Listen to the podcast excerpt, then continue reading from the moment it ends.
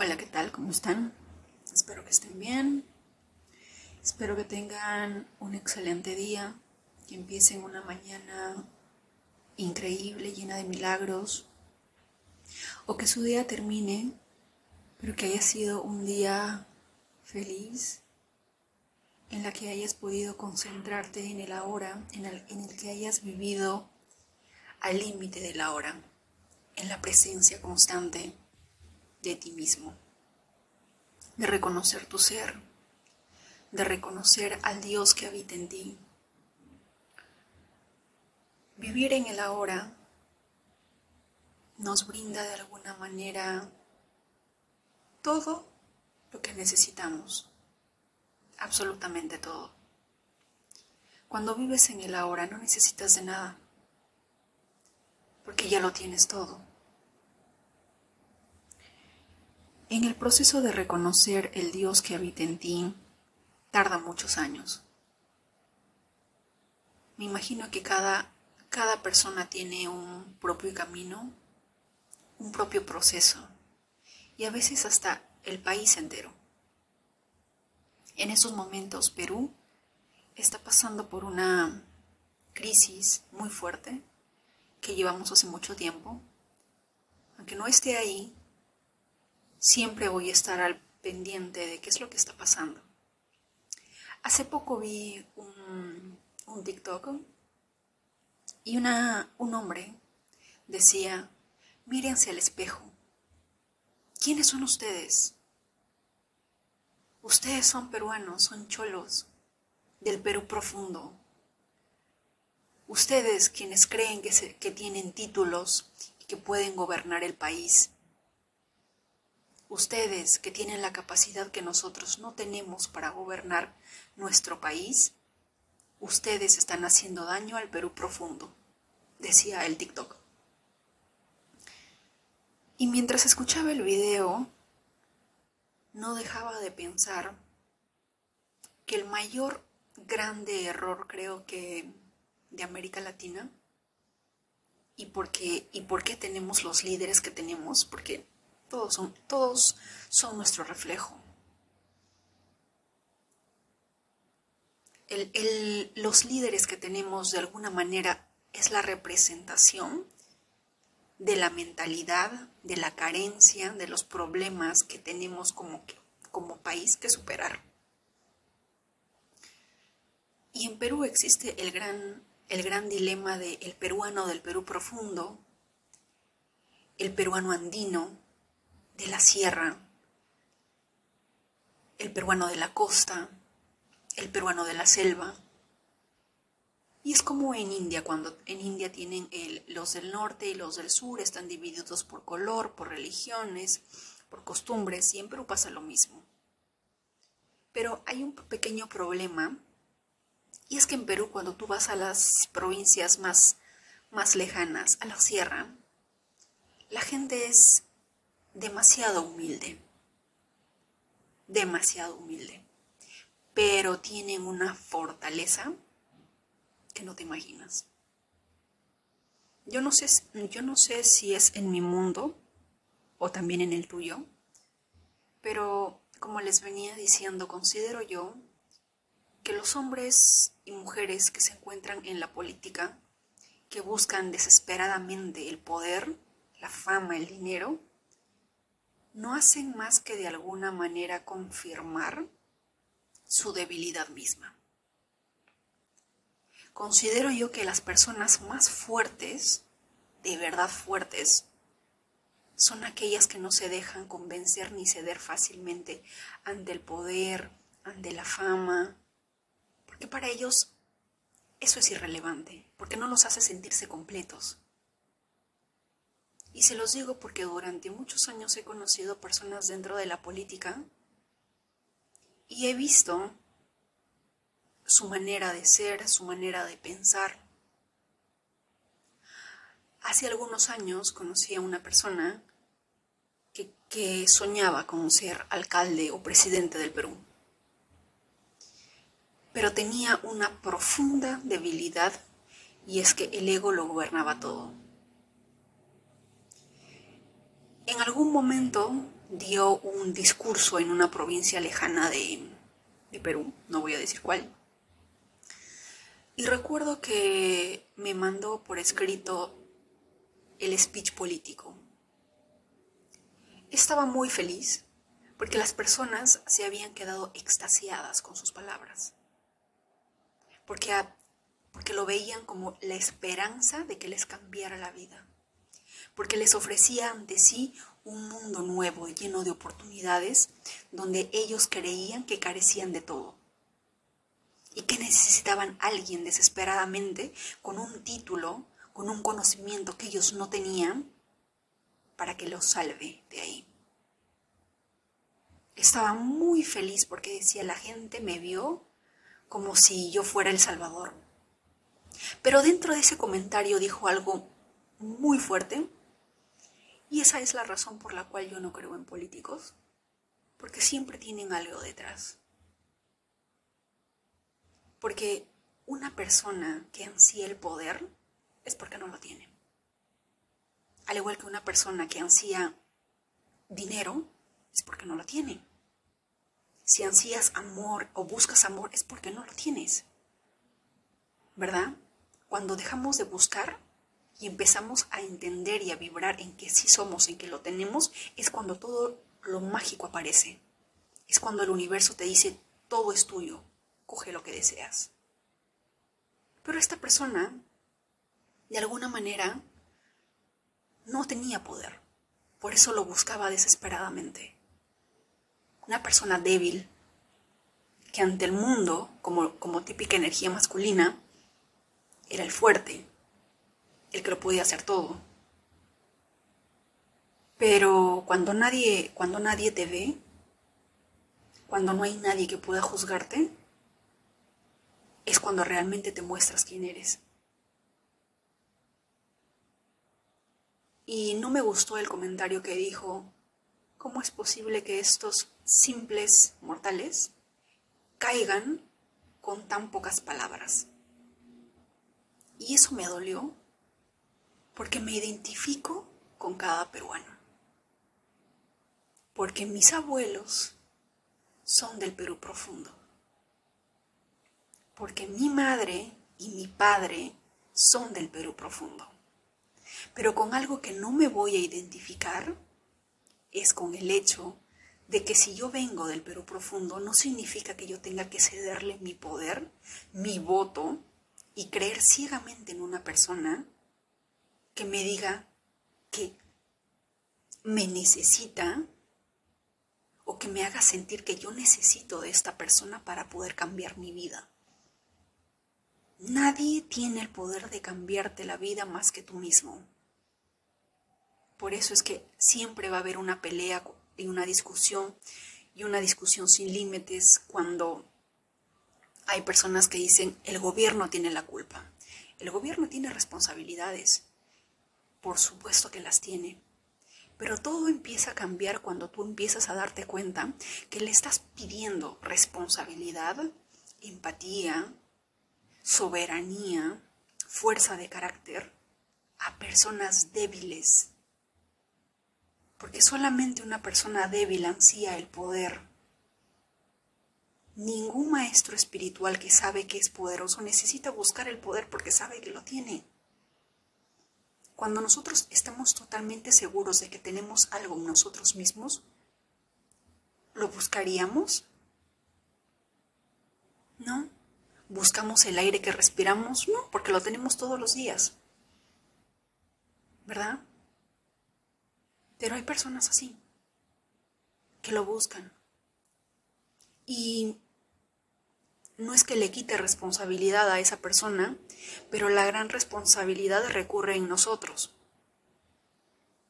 en la capacidad de otorgarle mi poder o mi confianza a otra persona cuando todo eso, cuando toda esa confianza debería de ponerlo en mí mismo.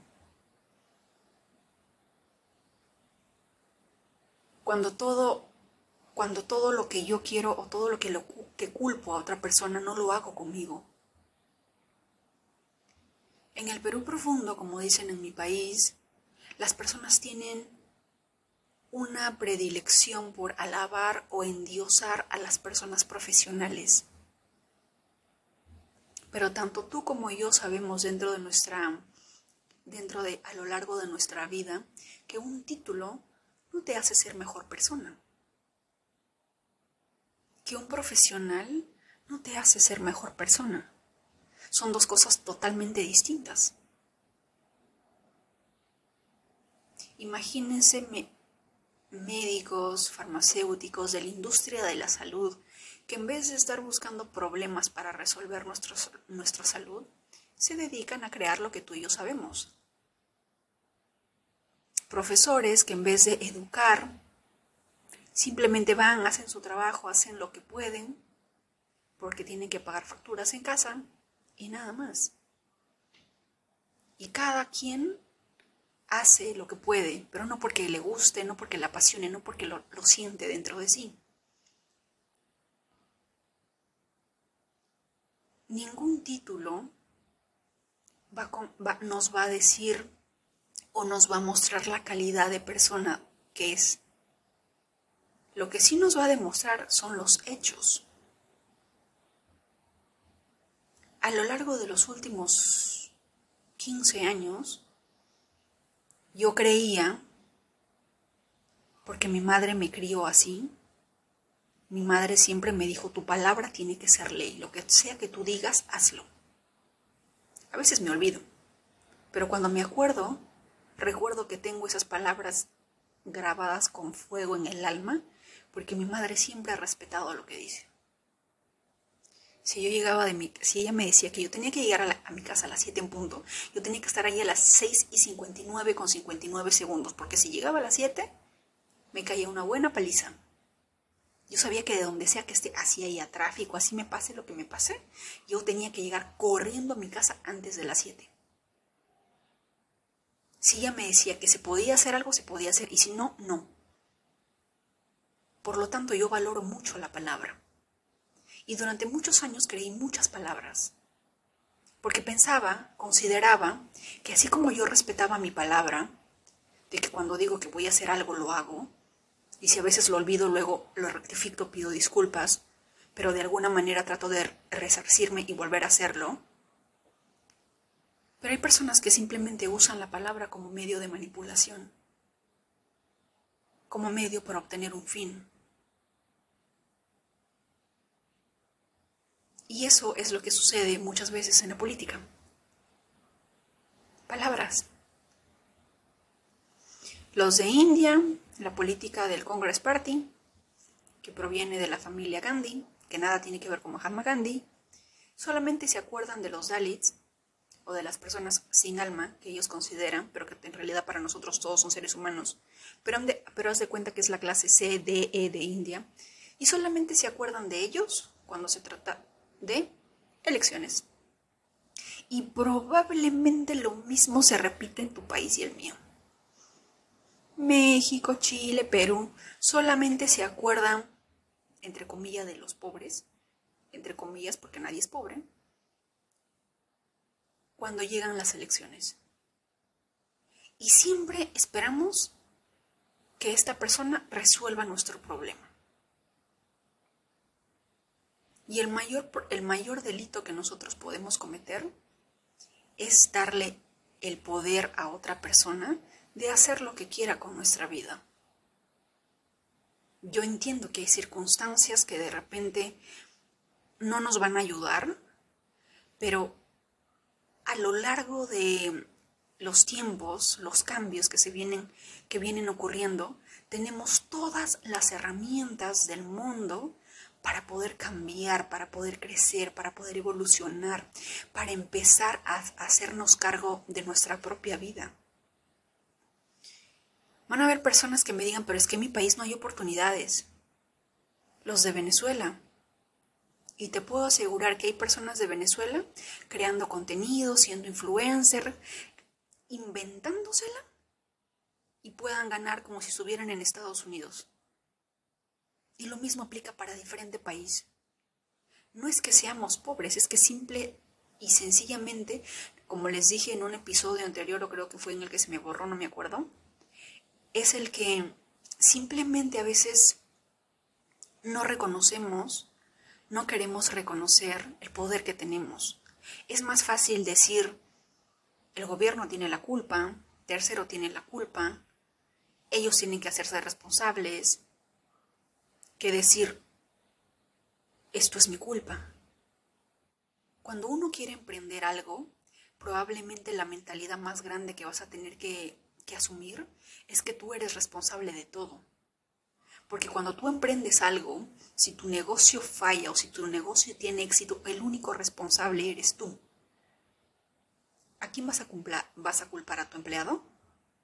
No, no puedes culparlos.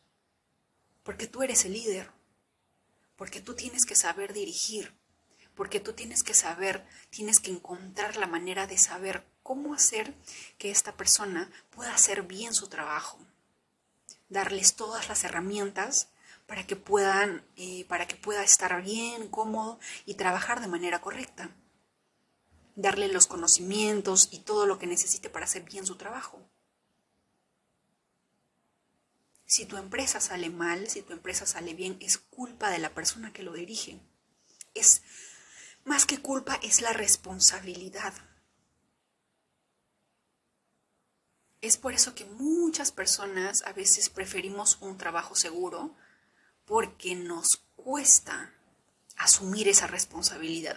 Es más fácil delegar y decir, no, mejor me quedo aquí en un trabajo seguro, en el que me pagan de manera mensual, tengo un sueldo fijo, si me votan me busco otro trabajo y así sucesivamente. Es mucho más fácil y mucho más cómodo que de alguna manera hacerte responsable de algo tuyo y saber que cuando no puedas llegar a la cuota del mes para pagar la mensualidad del cuarto, es completa y enteramente tu responsabilidad. No es muchas veces la situación en sí o el problema en sí o cómo cambiamos la mentalidad. Muchas veces se trata de en quién tenemos que convertirnos para llegar a ser quien queremos ser. Cualquiera de nosotros puede ser millonario, pero la pregunta es, ¿estamos de acuerdo? ¿Nos hacemos responsables? ¿Nos hacemos cargo de las personas en quienes nos vamos a convertir? Porque nunca vamos a escuchar a un, a un Elon Musk, a un millonario decir, es que la, la culpa la tiene mi empleado de la planta 5 porque no hizo bien su trabajo. No. Cuando algo pasa, ellos son los que dan la cara y dicen, es mi error yo tengo que ver cómo resolverlo. Nunca he escuchado a ningún líder millonario o billonario que haya perdido, no sé, 5 mil millones, 300 millones de dólares, echarle la culpa a un empleado. No, no lo he visto. Siempre asumen su responsabilidad. Hay un caso, por ejemplo, que contaba Donald Trump en el libro, en uno de sus libros con Robert Kiyosaki y él decía que mientras estaba en sus procesos de construcción y de edificación, decía que de un momento a otro se dio cuenta, obviamente por experiencia, que habían ciertos gastos que habían estado incrementando durante los últimos años. Y en ese entonces él no se encargaba de firmar los cheques para pagar a los distribuidores, a los empleados, a los fabricantes y ese tipo de cosas. Él simplemente dejaba el cheque a otra persona ya firmado para que la otra persona ponga el número de acuerdo a lo que vaya a necesitar. Pero de un momento a otro, poco a poco, en algún, en algún momento me imagino que se habrá dado cuenta de algo que no cuadraba, porque cuando uno conoce por experiencia propia el negocio, porque ha estado en él metido, uno se da cuenta de ciertas cosas, porque ya estuvo en el mercado, ya estuvo ahí, ya sabe lo que va a pasar, ya saben las situaciones en las cuales vas a vivir.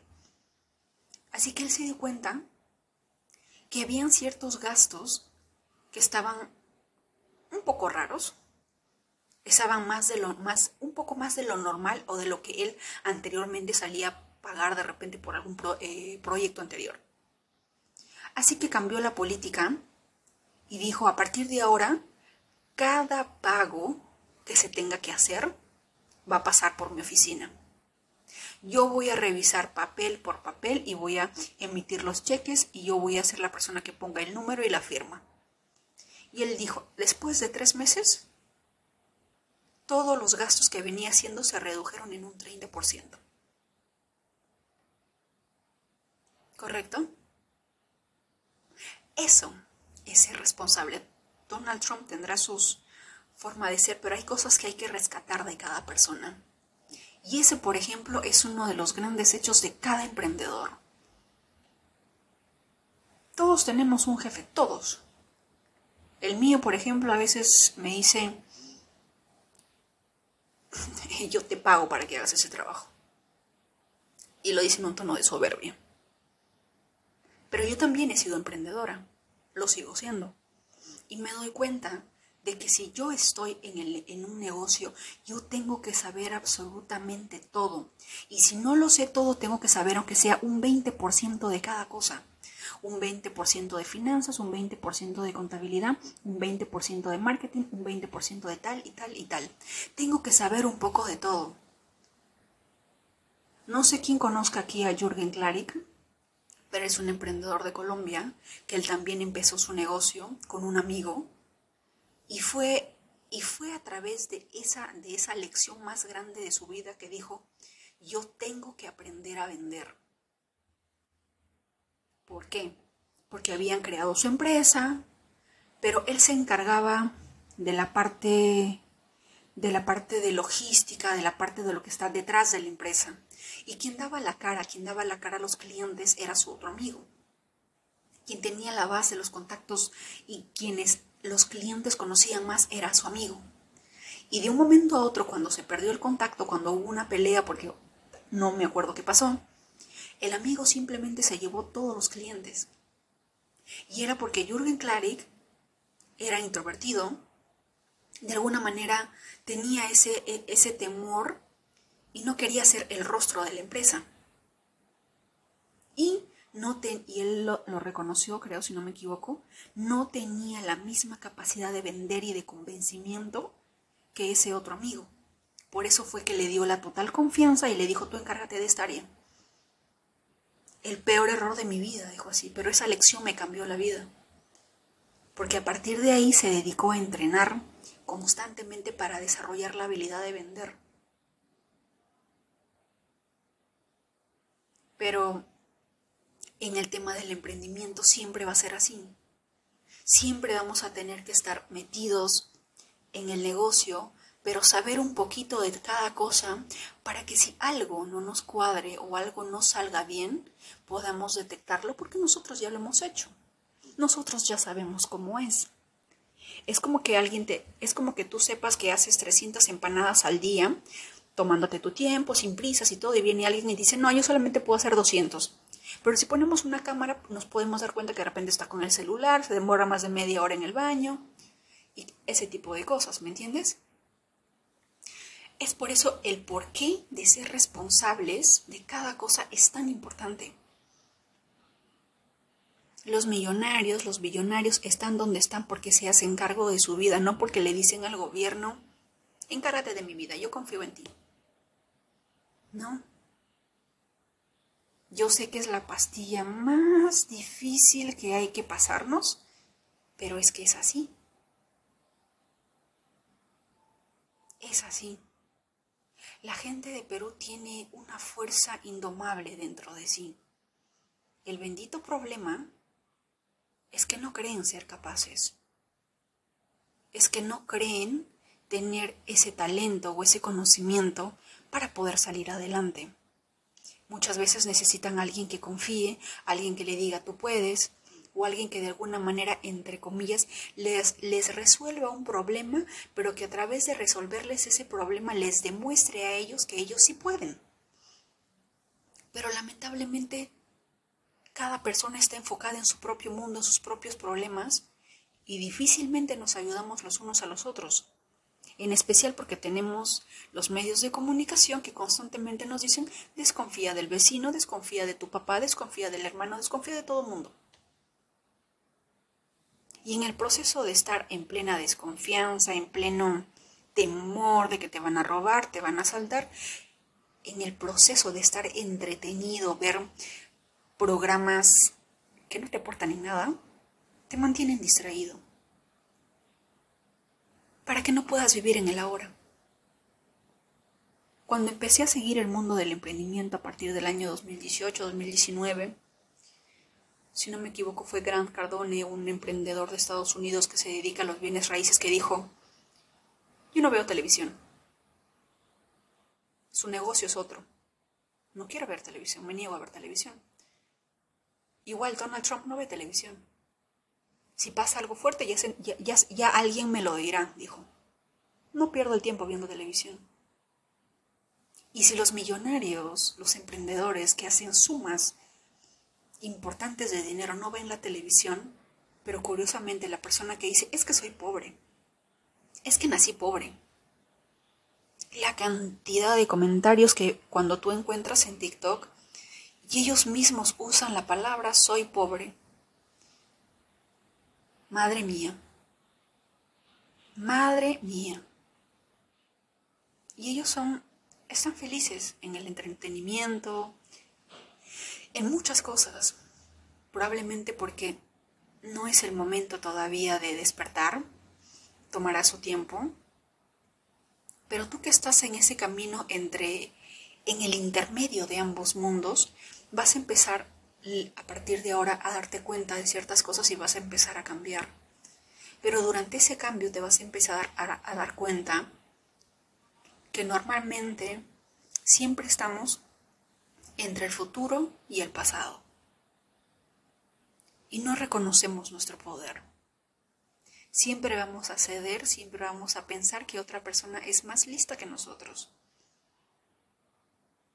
Es más inteligente, tiene por lo tanto la capacidad de cambiar nuestra vida o de resolver nuestra vida. Y nosotros simplemente nos dedicamos a ser felices, a estar cómodos. Ah, pero me enojo si es que esa persona no hace lo que supuestamente tiene que hacer por mi, por mi país. Hago el escándalo de la vida y lo culpo y lo maldigo y qué sé yo. Pero yo qué he hecho por mi país.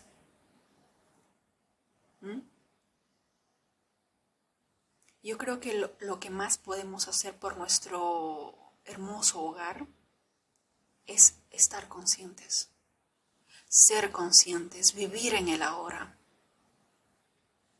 dejar de vivir en el pasado, dejar de vivir en el futuro y simplemente enfocarnos en el ahora, en el, en el, en el presente.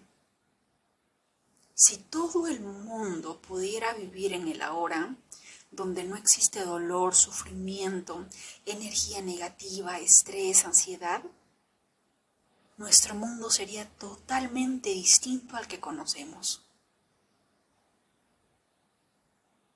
Los seres elementales, los ángeles, la ley de la atracción, Neville Goddard, cada uno de ellos tienen un mensaje y es que tenemos que vivir en el ahora porque mientras más vivimos en el ahora, más elevamos la frecuencia vibratoria de nuestro hogar.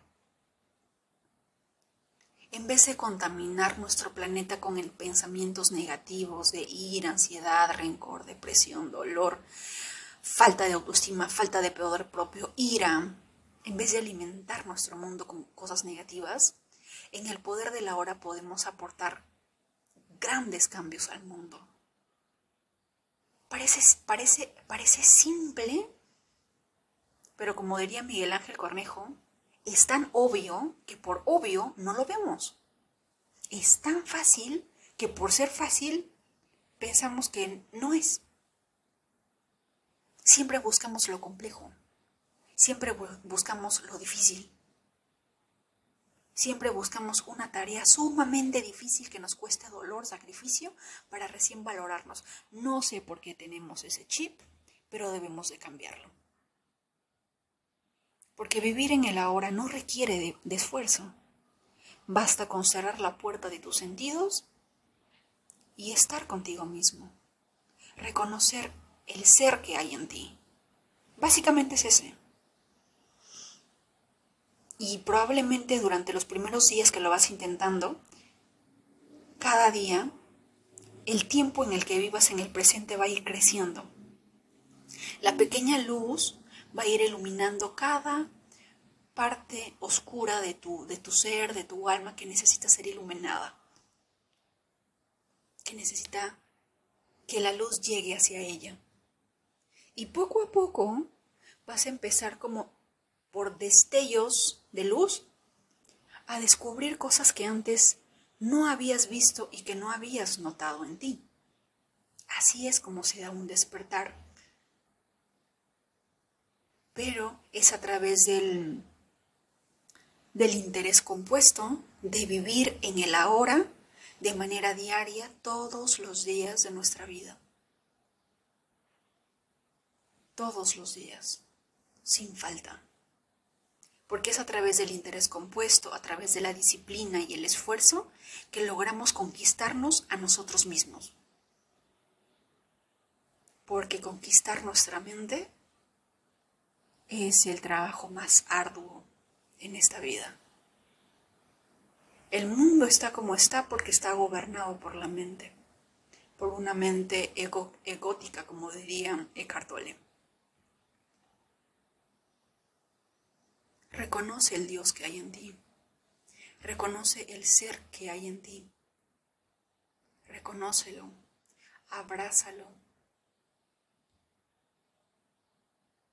Empecemos a a vernos a nosotros mismos como los líderes que queremos ver en cada país nuestro.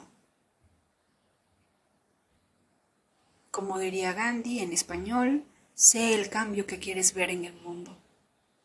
Dejemos de buscar responsables cuando los únicos responsables somos todos nosotros. Ese es el mensaje que quería dejarles el día de hoy. Que tengan un hermoso lunes Vivan el presente, el ahora, cada día. Conquisten ese vasto imperio, territorio lleno de riquezas nunca antes vistas que hay en ti. Que solamente tú tienes la llave para abrir esa puerta. Nadie más, solo tú. Un fuerte abrazo, que tengas un maravilloso día.